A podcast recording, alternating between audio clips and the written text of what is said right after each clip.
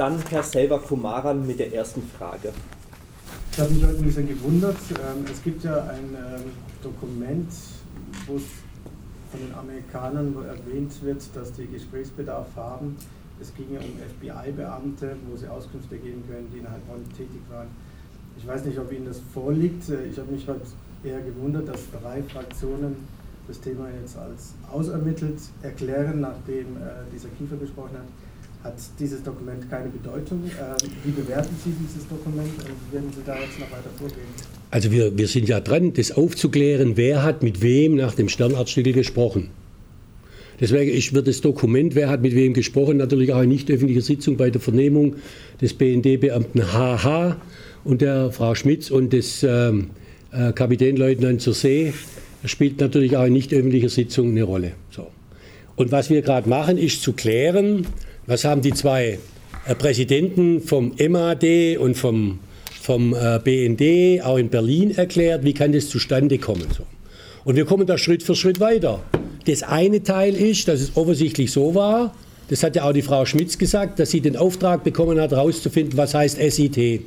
Sie hat sich an vier Organisationen gewandt, BND, MAD und so weiter. Manche haben geantwortet, manche haben überhaupt nicht geantwortet, zum Beispiel der BND.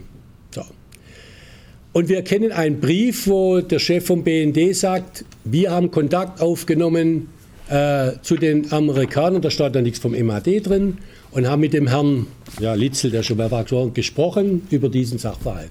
Jetzt gibt es noch eine andere Information, die, da sind wir noch nicht so weit. Da hören wir ja dann die Frau Referatsleiterin aus München, die kommt ja noch, äh, wo es wohl so war, dass die Amerikaner von sich aus angerufen haben. Da sind wir jetzt schon so weit, dass wir wissen, dass ein Anruf erfolgt. Wir wissen auch, wer ihn entgegengenommen hat. Wir wissen auch, wer ihn vermittelt hat. Es war nicht der MAD, es war jemand anders so.